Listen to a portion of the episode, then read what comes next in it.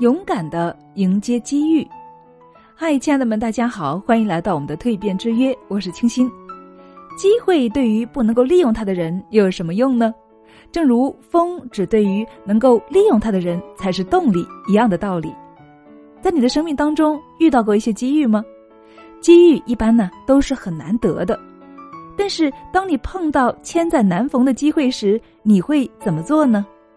心理学上啊有一种叫做约拿情节的，代表的是一种面对机遇却选择自我逃避、退缩的心态。按照心理学的说法，人不止害怕失败，也会害怕成功。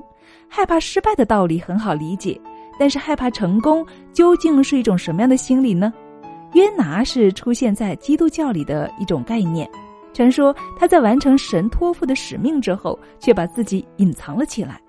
而约拿情节指的是人们的一种奇怪的心理，既渴望成功，又害怕成功。在约拿情节的控制之下，我们不敢去抓住机遇，不敢去做本来就有能力做好的事情，甚至害怕挖掘自己的潜能。约拿情节虽然是一种矛盾的存在，但是奇怪的是，我们普遍都存在这种情节。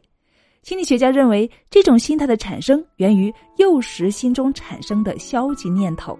如果这些念头一直伴随我们长大，那么当机遇降临的时候，我们不但不会去主动迎接，反而呢会退缩回避。所以啊，亲爱的们，老天赐予我们每个人的机遇都是平等的，但是当机遇降临的时候，你有没有勇气去克服约拿情节，抓住这个来之不易的机会呢？我想，只有放弃自己过去的生活，才可能。去赢得自己的成功，不是吗？